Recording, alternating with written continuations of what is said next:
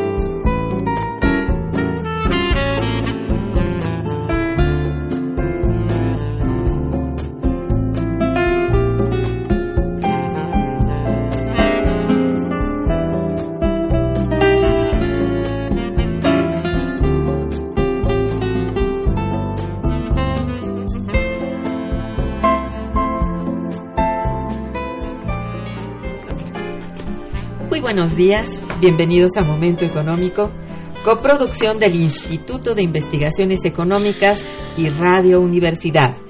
Les saluda Irma Manrique, investigadora del Instituto de Investigaciones Económicas, hoy jueves 20 de junio de 2019. El tema que abordaremos el día de hoy es México ante la migración centroamericana, una perspectiva histórica. Para ello contamos con la muy valiosa presencia de nuestra amiga y compañera, la doctora Ana María Aragonés Castañer, y del maestro Huberto Salgado Nieto. Sean ustedes muy bienvenidos. Muchas gracias. Buenos días. Nuestros teléfonos en el estudio son 55 36 89 89 con dos líneas disponibles. Y para comunicarse desde el interior de la República, contamos con el teléfono LADA sin costo 01800 505 2688.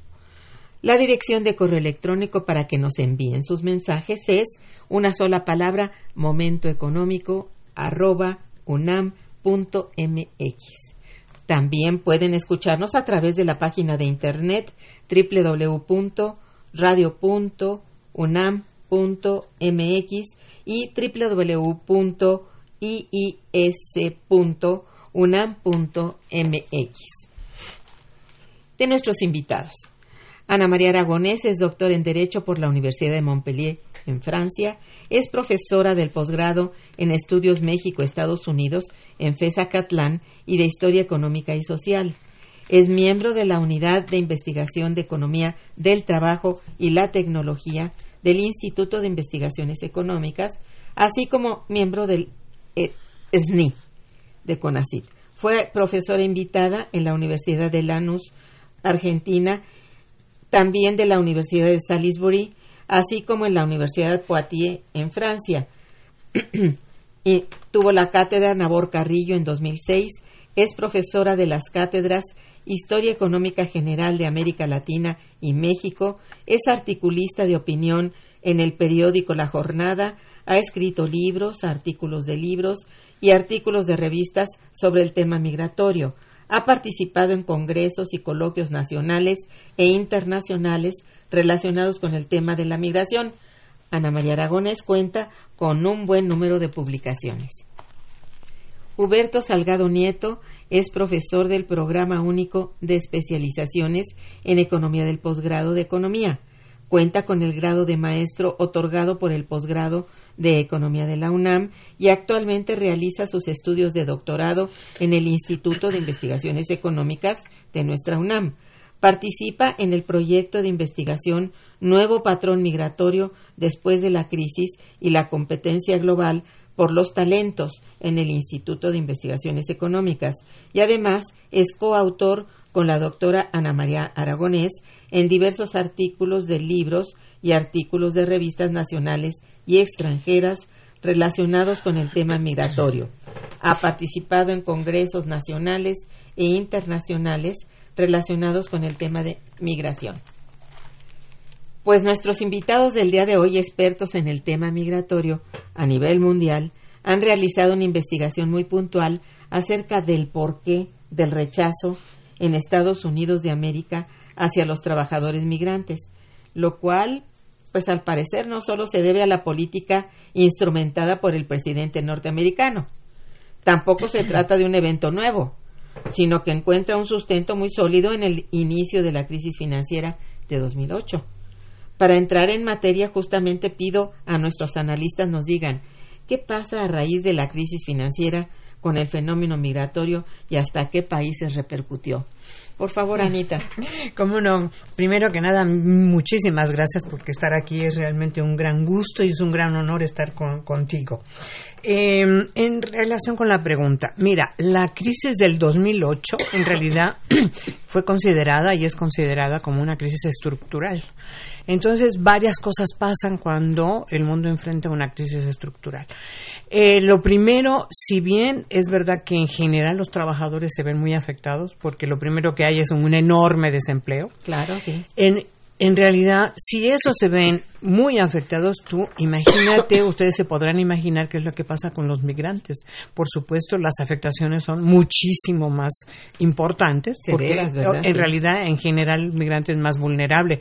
No, no hablemos del indocumentado, sino del migrante que está trabajando ahí, por supuesto, ¿no? Es, por supuesto, más vulnerable y, por lo tanto, inmediatamente se genera algo que no es nuevo en las, en las historias migratorias. Cada vez que hay una, una crisis, resulta que hay que localizar o focalizar o ver quién es el culpable. Y en lugar de ver que el culpable es el propio sistema, lo que se hace es se asigna precisamente a la parte más débil ¿no? del mercado laboral quién es el culpable, pues por supuesto son los migrantes.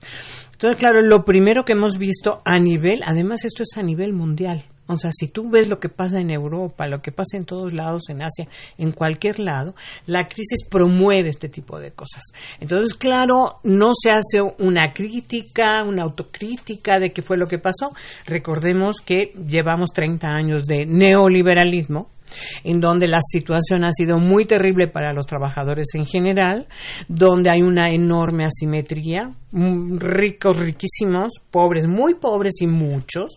O sea, la clase media además ha bajado porque ha bajado sus niveles también, ¿no? O sea, ha habido problemas muy, muy serios con el neoliberalismo y en realidad, en lugar de ver, bueno, qué es lo que pasa con el sistema que nos lleva a estas crisis muy graves, una crisis estructural, en realidad es muy fácil y ha pasado en todas las crisis, pero en esta muy profundamente la crisis es debida a que los migrantes toman los empleos, no, no generan lo que tiene que ser del Producto Interno Bruto, en fin, una serie de cosas y son asignados inmediatamente como los culpables lo cual es verdaderamente terrible. Entonces, ¿qué es lo que vemos por un lado? Enormes deportaciones porque habría que recordar que en un periodo anterior hubo un gran aumento de migración indocumentada. Y aquí lo hemos dicho, o sea, la migración indocumentada ha sido muy funcional a todos los países a donde llegan.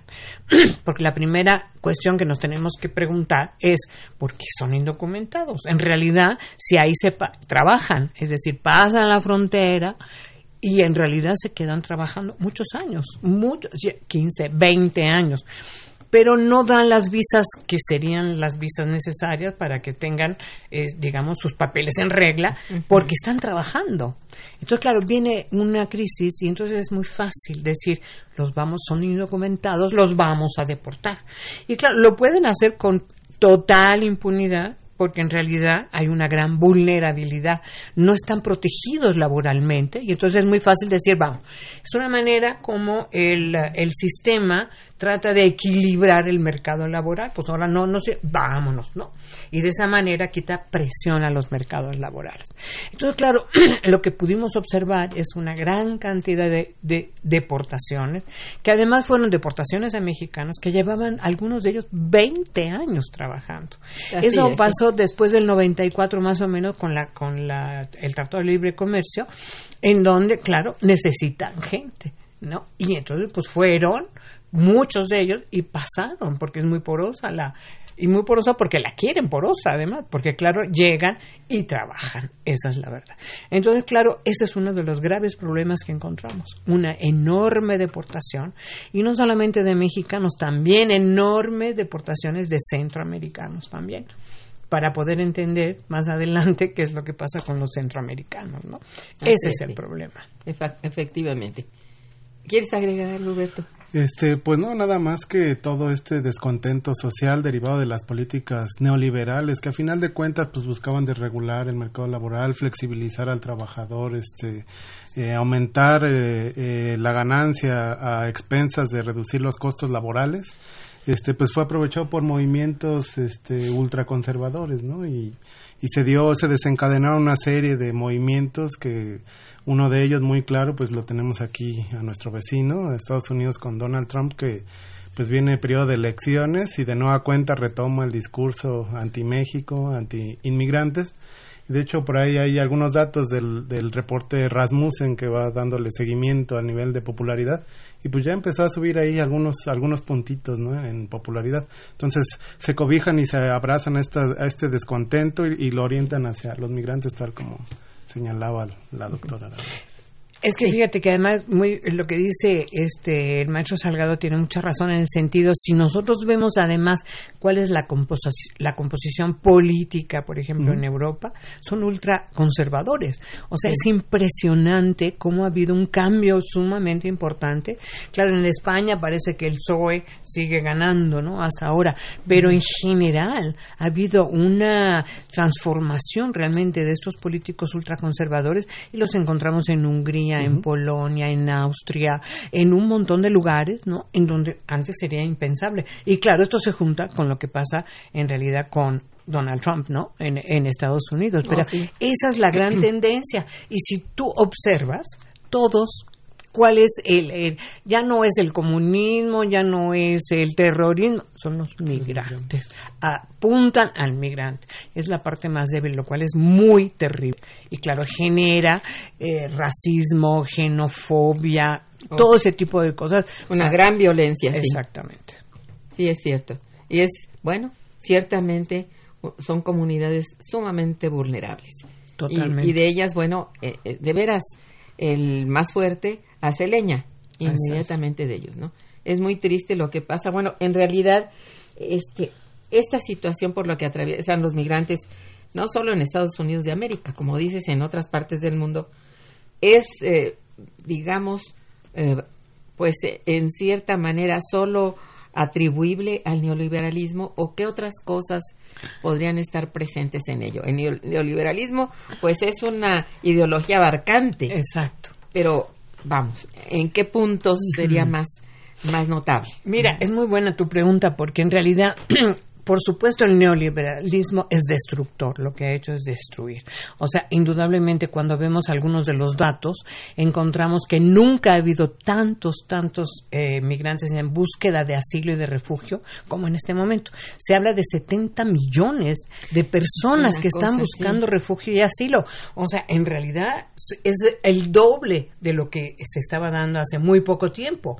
Entonces, claro, ahí te, te das cuenta qué es lo que pasa. Entonces, por un lado tienes el neoliberalismo. Por el otro lado, ¿qué es lo que hay detrás de, este sistema capitalista? La búsqueda de la ganancia. Entonces, por ejemplo, en África, ¿qué es lo que estamos viendo? La búsqueda de estos recursos minerales y demás, por supuesto, crea una, una cantidad de problemas sociales terribles porque las poblaciones están prácticamente esclavas de, la, de esta situación.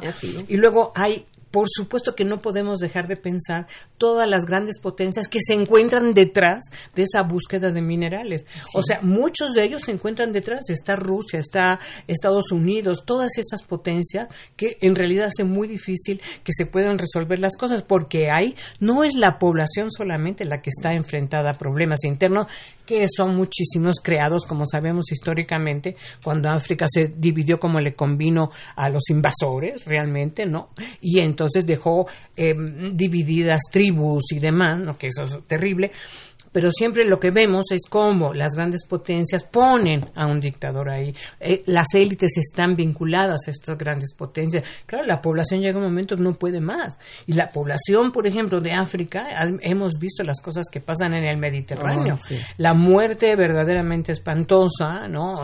Prefieren lanzarse al mar a ver qué. eh, eh, prefieren, o sea, Sí. es una cosa verdaderamente terrible. Sí. Eso, ah, eh, hay que decir que la migración es histórica. Pero en este momento es gravísima. En este momento está realmente muy por encima de lo que hemos visto a lo largo. Nosotros llevamos muchos años estudiando los fenómenos migratorios y ahora es una cosa verdaderamente que se sale totalmente. Porque además, ¿Cuál es el problema? Esta gente sale tratando de que le abran las fronteras porque su situación es de crisis humana, de crisis humanitaria.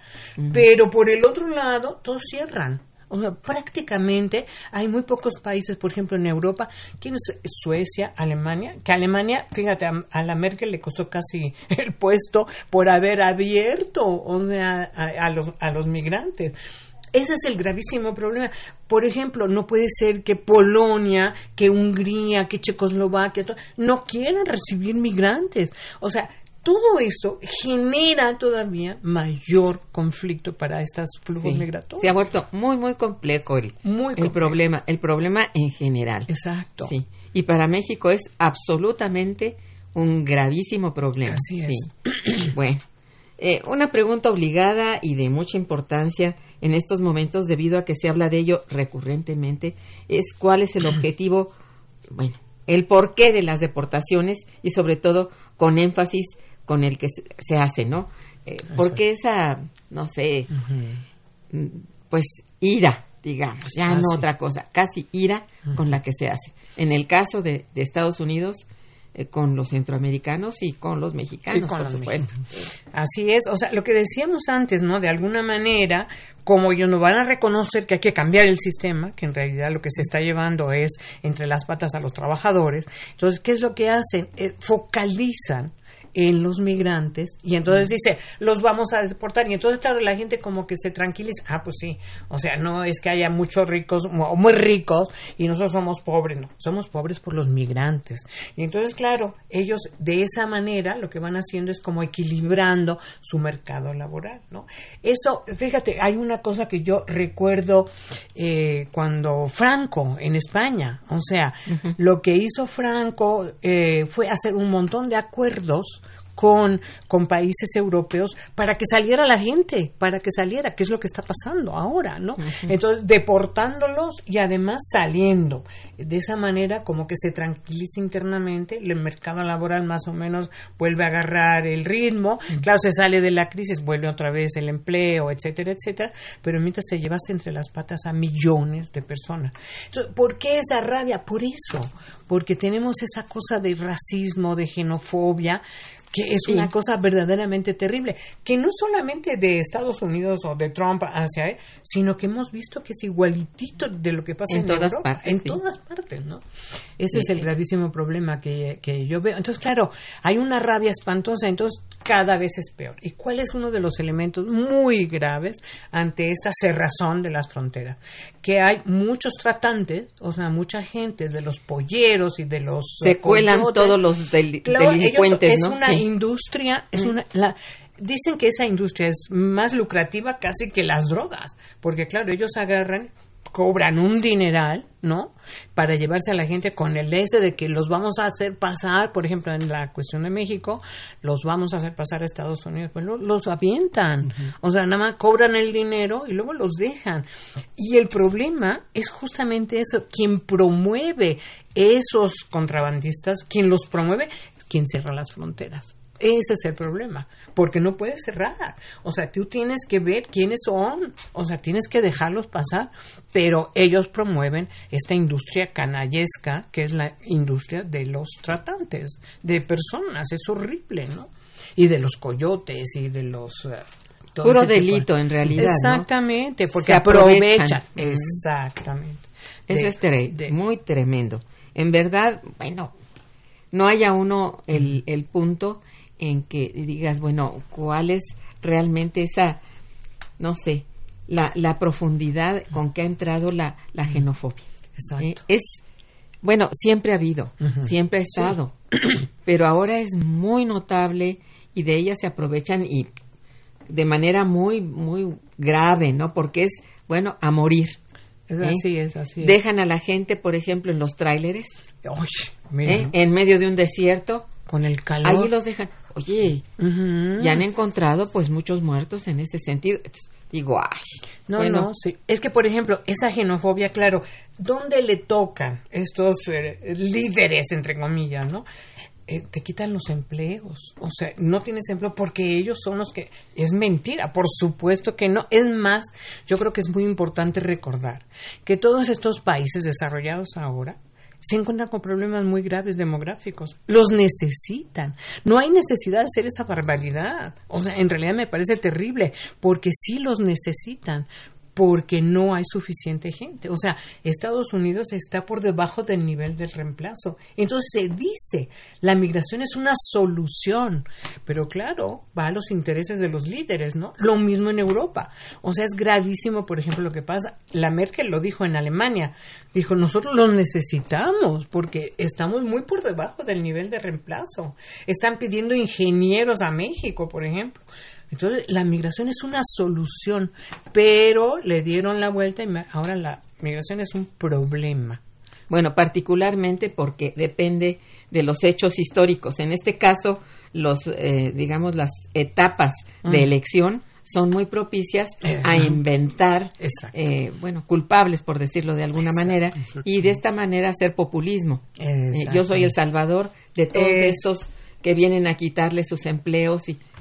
Ay, sí, es, es un argumento muy triste y bueno, habría que estar muy pendientes de ello. Vamos a hacer una breve pausa. Estamos en Momento Económico, programa transmitido por Radio Universidad. Estamos conversando con la doctora Ana María Aragonés Castañer y el maestro Huberto Salgado Nieto sobre México ante la migración centroamericana, una perspectiva histórica. Escúchenos.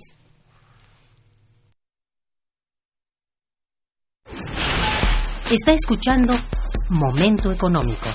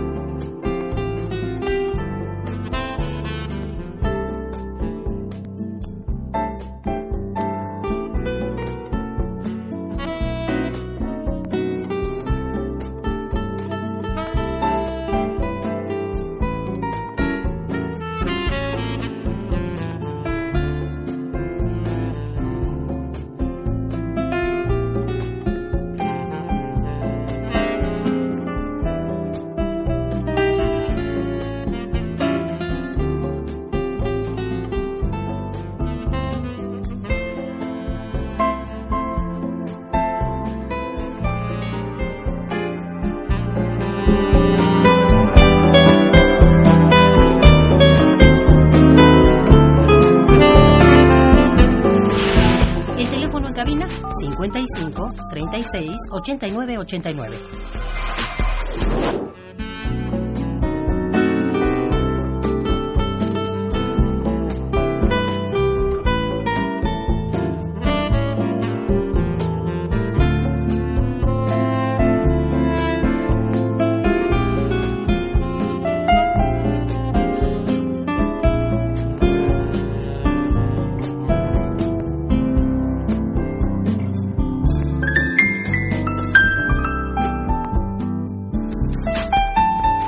En Momento Económico.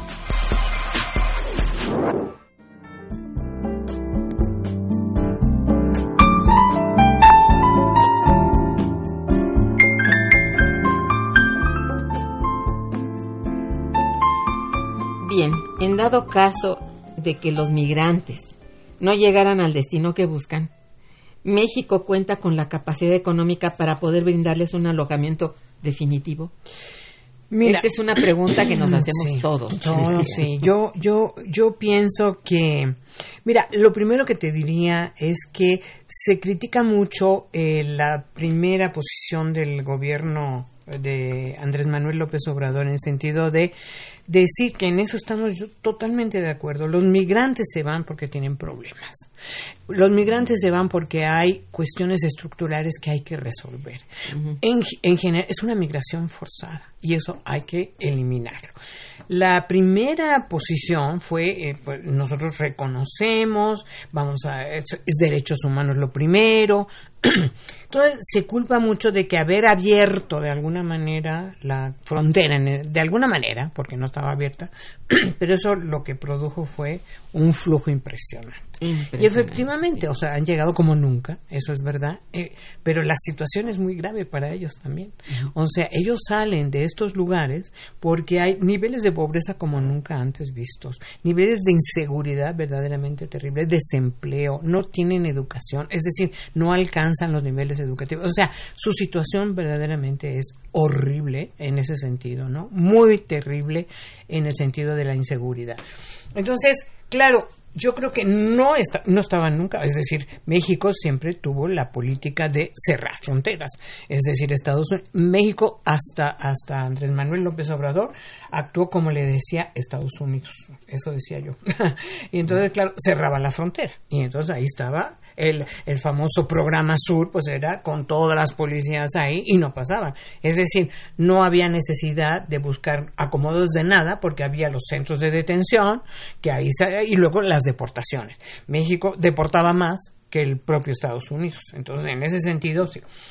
¿qué fue lo que pasó? En realidad, si nos hubiéramos estado, si hubiéramos pensado que los flujos se mantenían como hasta ese momento, había posibilidades. Pero claro, de pronto aparecen las caravanas.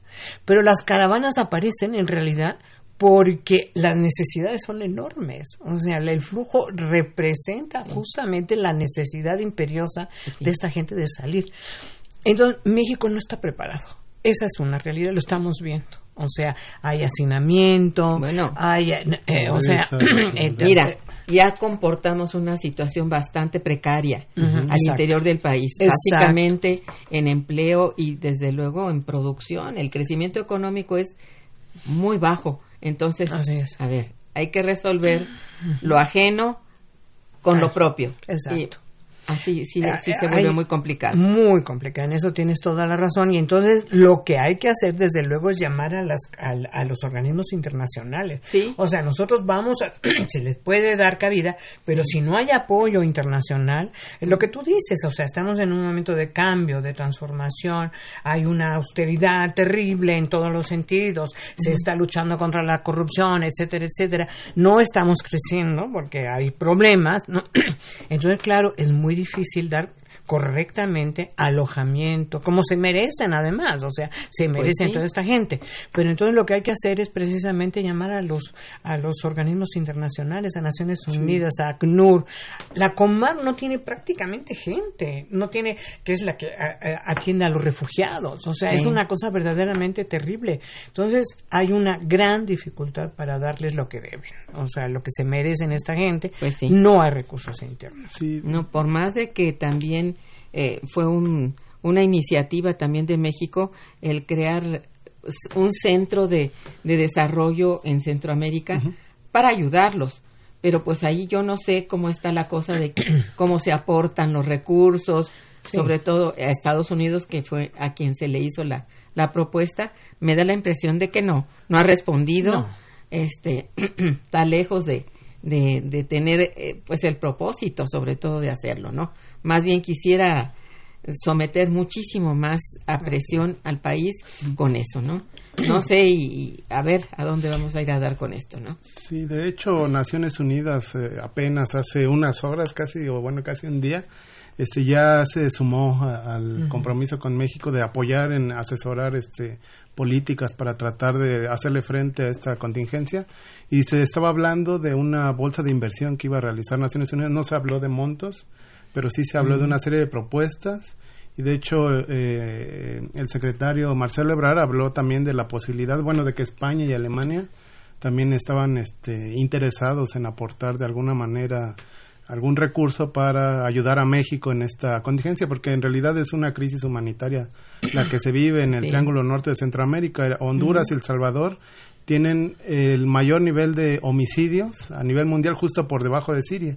Y en Siria pues, sabemos que hay un conflicto armado, ¿no? En la región centroamericana no hay un conflicto armado y tiene niveles de homicidios este, altísimos, ¿no? Entonces es una verdadera crisis humanitaria la que se vive y de hecho, pues sí, como ya señalaba la doctora Aragonés, eh, en esta nueva administración, eh, bajo gobierno de López Obrador, pues se da una visión totalmente distinta a la política migratoria, de pasar de, un, de una visión securitista, de reforzar las fronteras, ahora se le trata de dar un rostro más humano y, tratar de atacar esas, esas condiciones estructurales. Sin embargo, pues sí, México no está en condiciones de pues de hacer inversiones en Centroamérica. De hecho, se, habló ya de arrancar el programa de Sembrando Vida, ¿no? Que es esto de generar, eh, se calcula que se generarían alrededor de 300, 400 mil empleos a través de estos, este, plantar árboles eh, frutales y maderables justo en la región del sur-sureste mexicano.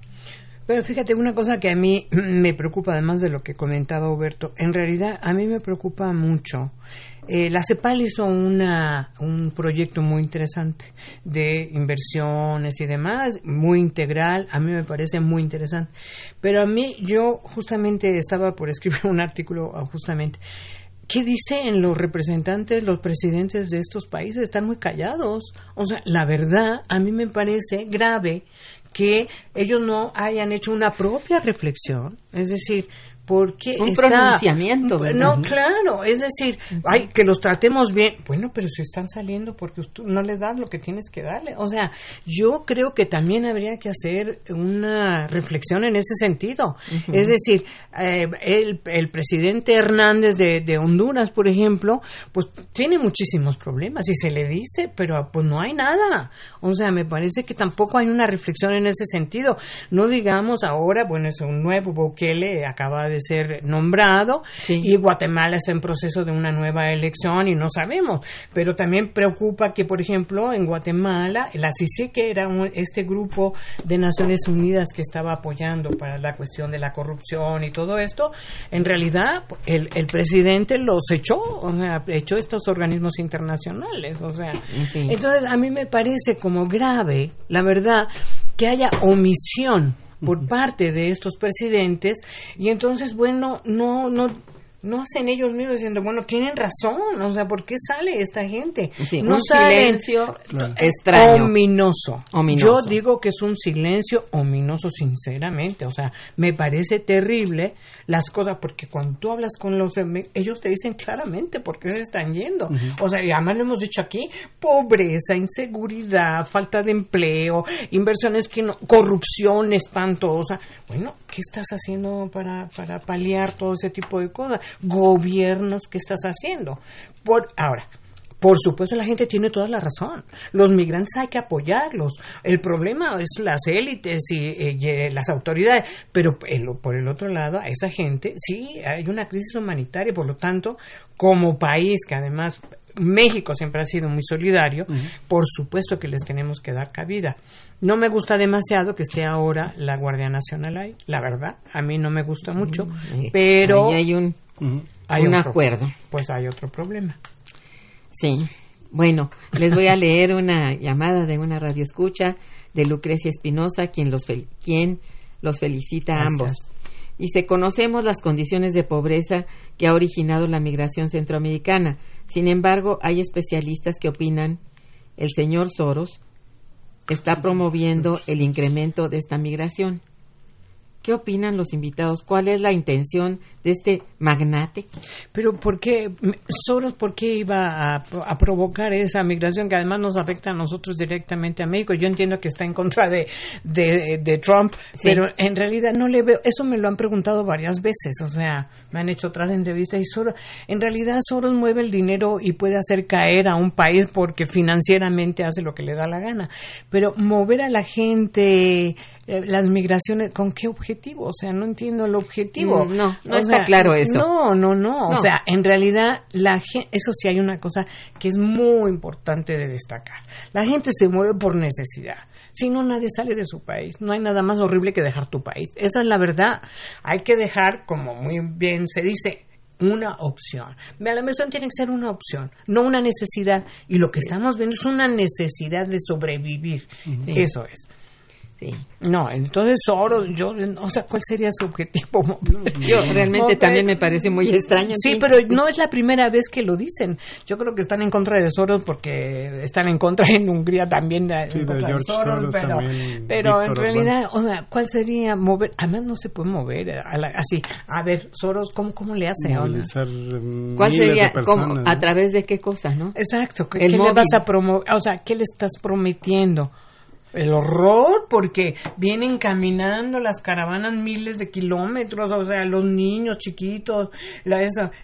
Es, ¿Eso? ¿pa- ¿Para qué? ¿Para qué? No, no le veo. Y, No, y no, más este- bien Donald Trump ha sabido sacar este raja política de todo Claro. esto, o sea, Por porque supuesto. Muestra imágenes en los Estados Unidos de esa caravana que entró irrumpiendo en el gobierno de Peña Nieto, que eran unos este, policías federales que eh, muy disminuidos y pues entraron arrasando y eh, hace campaña política a partir de eso. Claro. Miren la invasión. Este, Él sí lo está promoviendo. Él, sí le Él está sí. sacando raja política, Eh, pero nadie está detrás de eso, sino pues, hay una crisis humanitaria, hay pobreza, hay carencias, hay una serie de, de necesidades en la región y retomando un- un- el planteamiento que ya señalaba la doctora Aragonés de por qué los presidentes del Triángulo Norte o Tan calladitos, están ¿verdad? tan calladitos porque también este pues hay que tener en cuenta que los flujos de remesas que envían a esa región son muy muy importantes. Por ejemplo para El Salvador las remesas representan el 22% del, Del PIB, PIB, ¿no? Del PIB, es una cantidad este brutal para eh, Honduras es un 20% para Guatemala un 11% Nicaragua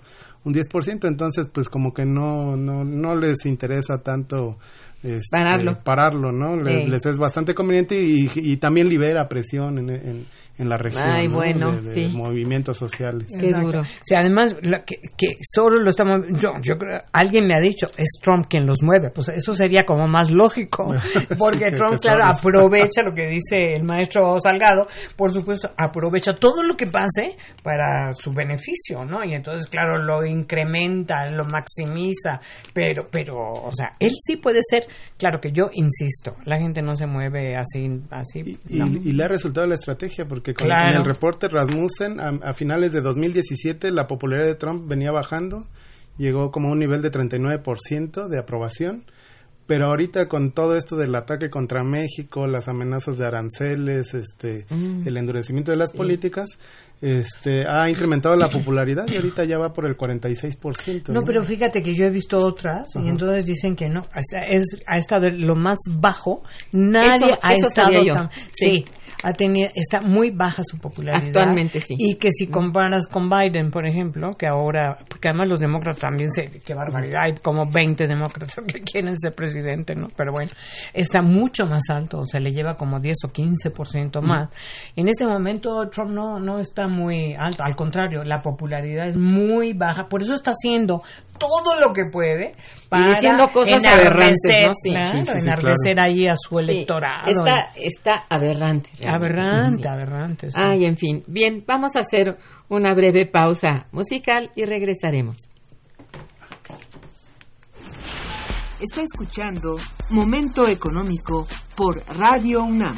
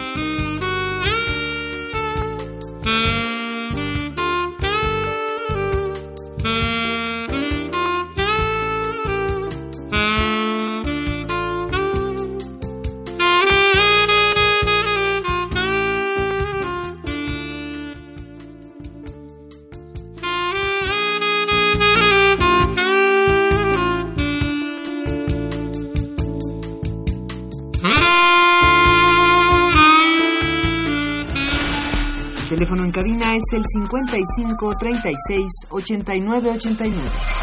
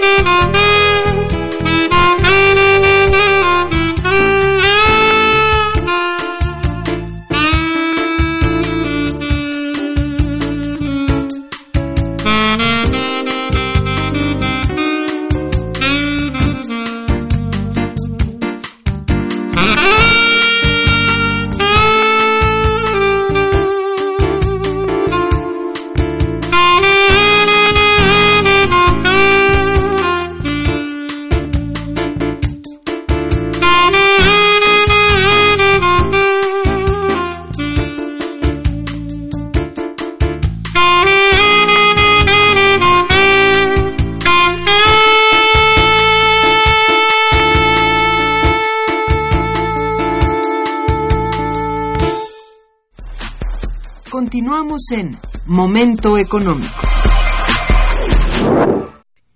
A ver, eh, en opinión de ustedes, ¿qué tipo de política migratoria deberá llevar a cabo nuestro país a propósito del proceder de los ciudadanos centroamericanos, no? Mira, yo sí creo que, que la, la, la, primera propuesta de Andrés Manuel López Obrador fue muy correcta, en el sentido de decir, nosotros vamos a permitir, claro, una de las cosas, permitir que entren. Por supuesto, cuando se dice que, que vengan eh, regulares, no se pide que vengan con una visa, eso no, pero lo que sí se pide es que por lo menos se les registre. Eso es una Ya- de las cosas que es importante. sí. O sea, simplemente que se registren, tengan cualquier papel donde diga quiénes son y entonces para ahí qué visa se les puede dar. Eso me parece que sí es muy importante. No se les debe cerrar la, la frontera, eso me parece mal. No me parece correcto que hayan cambiado a eso, la verdad, que hayan cambiado a Tonatiu Guillén por, por este señor Garduño, que en realidad pues es muy bueno para las cárceles. Entonces, este, esa misma te da una impresión que pues está cambiando la, la idea de quién es- va a estar al frente del Instituto Nacional de Migración.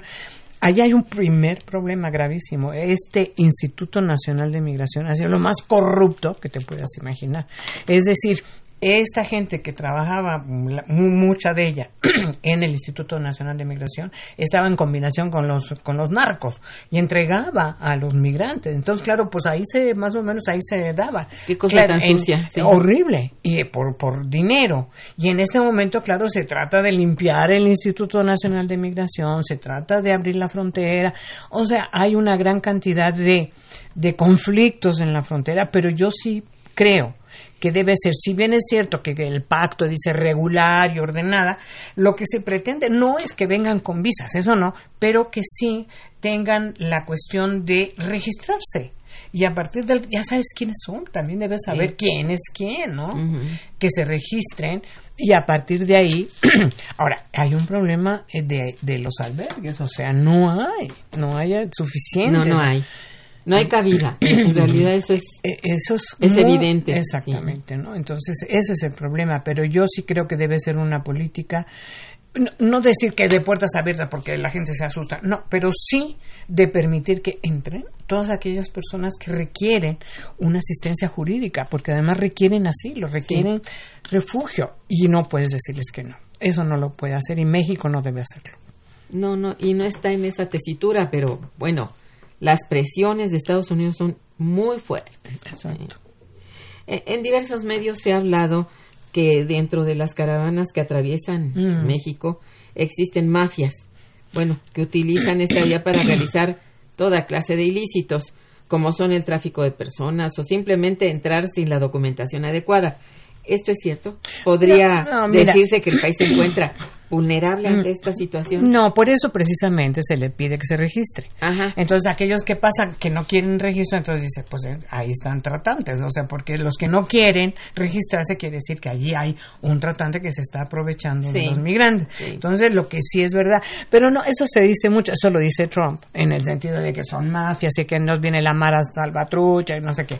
Bueno, Pero si tú te registras, que es lo único que se pide, o sea, que se registren, pero claro, son tantos. Y mm, las instituciones no están eh, capaces, Pues no, no. no tienen no tienen la gente No necesaria. hay personal suficiente. Eso, claro, entonces, sí. ese es el problema que tenemos. Pero, digamos, para evitar que haya mafias, justamente regístrate. Los que se pasan por otro lado, ahí no se puede.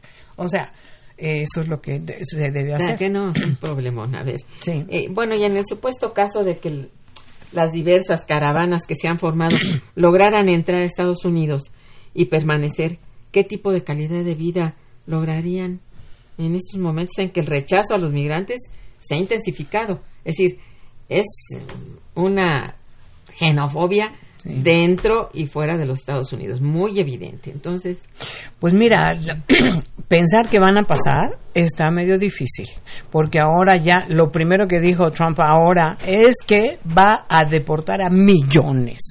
Sí. O sea, cosa que además no puede. O sea, son es como bravatas, es una cosa verdaderamente terrible. Entonces, en realidad, pues sí, hay hay problemas muy serios en Estados Unidos sí pasan, porque van a tener eso, pero de todas maneras hay la cosa en Estados Unidos es que en el momento en que pases tienes la posibilidad del asilo inmediatamente. Entonces, claro, ahora nos los quieren regresar, porque ya dijo Trump que todos los que pasen por México van a ser regresar, ya están regresando, ya, ya hubo un retorno. un retorno. Y Bien entonces fuerte, lo que no se sabe cuánto, personas, ¿no? Pero, pues bueno, no, no, hay más, o sea, parece ser que hay más, sí, Sí, claro, o pues sea, sí, sí, no fueron se sabe, cosa que también eso está muy mal. Eso también se debe de, de, de llevar a nación, no, y llevar a, a la- a los este, organismos internacionales. Eso es, es ilegal, no puede hacer eso. Entonces decir, oye, no, o sea, está bien que nosotros tengamos que hacer lo que nos corresponde como país para tener un, un registro, etcétera, etcétera, pero tú no puedes hacernos eso, o sea, es ilegal. Entonces hay que registrarlo en organismos internacionales. Decir, Sí. esto no se debe hacer. O sea, se debe de mover a, a- a través de eso. Claro, nos tiene fastidiados, ¿no? Con la cosa de los aranceles. eh, exactamente. Pero también México tiene, o sea, su plan B, tiene que tener su plan B porque tampoco puede ser totalmente ahogado. Ay, bueno, da la impresión de que no hay plan. B. Pero, impresión, ¿no? Mira, hay aquí unas llamadas. El, señor Manuel Munguía dice, es injusto y violatorio que los lineamientos de la CEPAL y de la OMC, así como de la Constitución de los Estados Unidos, que Trump trate de controlar el flujo migratorio centroamericano, imponiendo aranceles de 5 a 25% a los productos mexicanos. Pues el único órgano que es capaz de modificar legalmente las aranceles es el Congreso de Exacto. Estados Unidos. Sí, exacto. Eh, dice, basta de tanto abuso. Pues sí. Sí, lo que pasa es que, que él puede vetarlo. Ese es el problema. Sí, o sea, es verdad, pero puede decir, yo lo veto y entonces estamos en las mismas, ¿no? Pero Ah. claro, hay que ponerle un hasta aquí a este señor. Ay, Dios. Doña Hilda de San Román dice, ¿qué pasa con los presidentes de los países de los cuales han expulsado los migrantes a otros países? Es lo que, Es lo que estábamos hablabas hace un momento. Dice, ¿por qué no se han pronunciado en Pues ningún foro o espacio? ya, esto era motivo de reflexión de la doctora Aragonés. Dice, la Organización de Estados Americanos, ¿qué ha hecho al respecto? ¿Pueden los presidentes exponer su situación de migración en este foro internacional? Pues La OEA, pues la verdad que la OEA deja mucho que desear. o sea, sí, no, no, no, la verdad ha tenido un papel bastante lamentable, entonces no. Además ahí está Estados Unidos, o sea, tenemos que Y buscar acuerdos. Claro, tenemos que buscar acuerdos latinoamericanos. Entonces, sí, sí, porque ya sabemos qué es lo que pasa con la OEA, pues en realidad Estados Unidos tiene una participación súper importante ahí, Sí. la verdad. Entonces, yo eh, lo que he dicho es que es muy importante que México revier, es decir, más, más que revier, diversifique su economía, diversifique su comercio, porque en realidad, imagínate, 80% de nuestras exportaciones Sí, la van. dependencia se dejó ir, ¿verdad? Exactamente. Entonces, eso hay que cambiarlo, indudablemente. Eso hay Sí. que cambiarlo. Que toma tiempo, sí, pero por, ya empecemos, por favor. O sea, es una cosa que no podemos En seguir algún así. momento habría que Hemos empezar, perdido autosuficiencia alimentaria. Eh, depende, además, fíjate, en este momento que tenemos a un señor Trump, dependemos del maíz y del frijol de Estados Unidos. Entonces, cuando diga, ah, pues ahora cierro el canalito y no llega a ustedes la comida. Pues eso está terrible. O sea, ningún país desarrollado acepta que otro país le mande su comida. Eso no. Mira, ya lo dijo. ¿eh? Ajá. México depende de Estados Unidos. Exactamente. Estados Unidos no tiene Eh, eso- nada de qué depender. Sí, es terrible las cosas que dice. Bueno, aquí alguien más felicita al programa. Gracias. Gracias. Dice, si México no puede sostener a su población, ¿cómo va a ayudar a los migrantes? Ellos necesitan alimentos y empleo. Pues sí. Pues sí, Bueno. efectivamente. Ay. Bueno, en, en- en mucho se ha hablado también de la ayuda económica que da Estados Unidos de América a países como Honduras, Guatemala y El Salvador. ¿Qué tan importante es esta ayuda? Eso yo no lo sé, tampoco no, no sé si está cuantificado. ¿Bajo qué términos nuestro vecino del norte brinda esta ayuda? ¿La continuará brindando pese a lo que está sucediendo? Es que Ya está la quitó. ya ahorita puro interrogante. No, es que ya dijo que eso lo va a quitar. Ah, o sea, sí, no, ya eso lo va a quitar y entonces eso, la verdad que dijo, ahora parece ser que el, el Congreso está reordenando y viendo que en realidad se vuelva a dar, porque es muy chistoso, los migrantes decían, hoy pues ahora les van a quitar, a los gobiernos les van a quitar esta ayuda, ¿no? De Estados Unidos. Pues nosotros no la vemos, o sea, las ven las autoridades, nosotros, para nosotros no llega nada. Es que esa, ese es un poco el, el problema, ¿no? En realidad, la ayuda en general es siempre una ayuda atada a algo. Eso es lo que me temo. Claro, ese es el así, problema. condicionada. Condicionada, atada a los beneficios, a los intereses de quien te está dando. O Sí, sea, él siempre dice, bueno, Estados Unidos siempre Ajá. da a todos. Ya No. dijo que ha ayudado durante muchos años a Centroamérica. Ay, pero quisiera saber en dónde.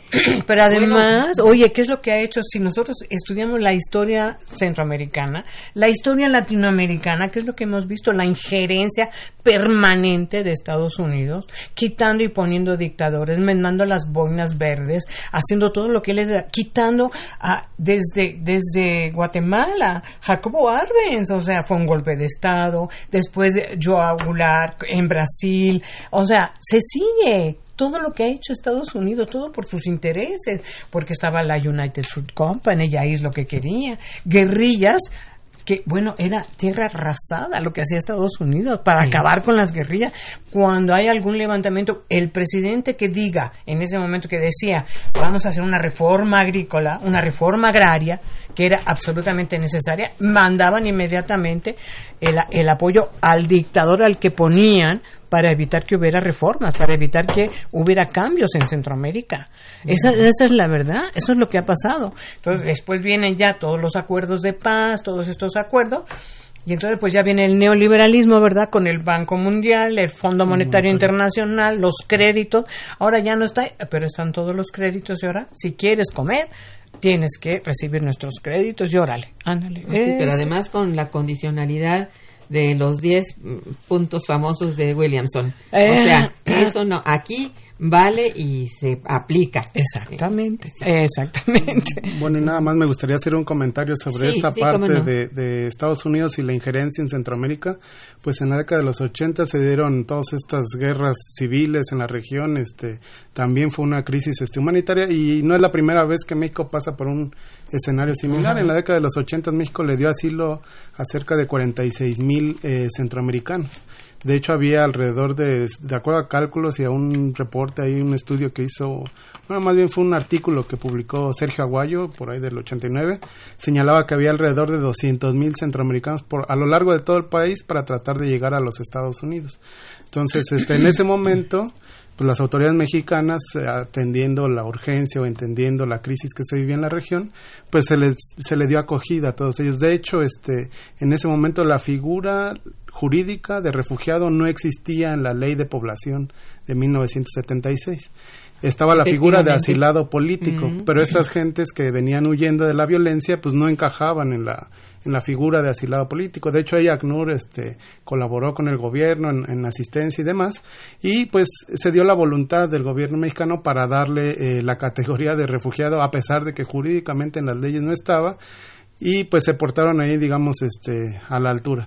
Y, de, y bueno, nada más para señalar de estos 46 mil eh, centroamericanos que eh, entraron a México, que se les dio esa, esa, esa condición de refugiados, eh, alrededor de solamente como 10 mil de ellos solicitaron la carta de naturalización. El resto regresó a su país en cuanto pasó el conflicto o y otro y otro porcentaje me parece que fue como una tercera parte este trató de llegar a la frontera con los Estados Unidos. De hecho pues ellos no buscan quedarse en el país lo que quieren es alcanzar la frontera de los Estados su meta Unidos. es llegar a pasar a Estados Unidos sí así es. Bueno aquí hay otras dos llamadas dice el licenciado Avilés dice no estoy de acuerdo con la ratificación del TEMEC pues ese es pues un, no, un boletazo, ¿verdad? Sí, hay que es otro programa.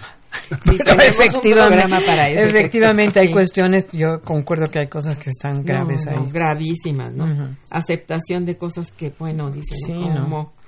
Bien, Rosario Velázquez felicita al programa Gracias. e invitados por el tema. Ya, pues muchas ya, gracias, gracias. señorita Velázquez.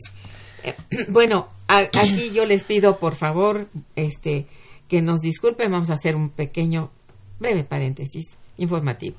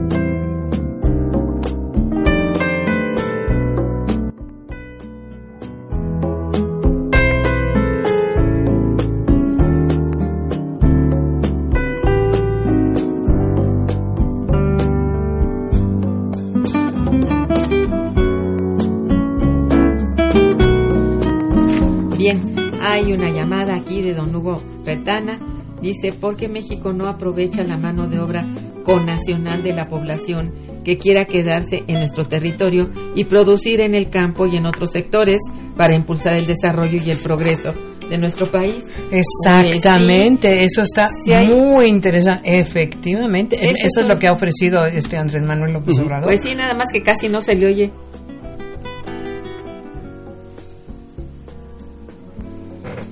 Bien, casi no se le escucha en ciertos momentos porque hay una desconfianza generalizada ya de lo que diga, en fin, pero bueno, eh, en sí yo quisiera pedirles una conclusión general para dos minutos, dos minutos, y cerrar nuestro programa. Bueno, primero que nada, mil gracias porque estamos siempre muy felices de estar aquí en este programa tan importante. Ah, muchas gracias, Muy importante para, para dar a conocer todo lo que tú haces, eh, lo que das a conocer. Y bueno, yo, yo diría que estamos viviendo un momento muy difícil, un momento complicado, pero México tiene las herramientas necesarias para salir adelante. Lo tiene. sí. Y además me parece que México ha sido una la población mexicana es una población muy solidaria, es una población que coopera inmediatamente, pero sin duda también hay que buscar la manera de resolver ciertos problemas de que estamos enfrentando, sobre todo en las comunidades que enfrentan el, eh, todas estas llegadas de migrantes y demás. Pero yo confío muchísimo en que la población realmente se siga comportando de la manera tan solidaria, tan cooperativa como lo han hecho hasta ahora y que sigan estos albergues maravillosos que dan ah, que dan cabida a toda esta gente de la manera que lo hacen realmente y vamos a salir adelante sin duda. Yo pienso que sí. Ojalá. Y como tú dices, hay una gran sensibilidad por parte de nuestro pueblo. Así es. Bien, pues lamentablemente se nos agotó el tiempo. Qué pena. Pero sí, este, muchas gracias de veras por haber estado en Momento Económico compartiendo sus muy valiosos conocimientos y a nuestros radioescuchas su participación eh, y su atención. Estuvo en los controles técnicos Socorro Montes Morales, gracias. En la producción Araceli Martínez y a Santiago Hernández, quien hace funciones de realización y producción. Y eh, coordinando y conduciendo una servidora, Irma Manrique, quien les desea muy buen día, pero mejor fin de semana. Gracias.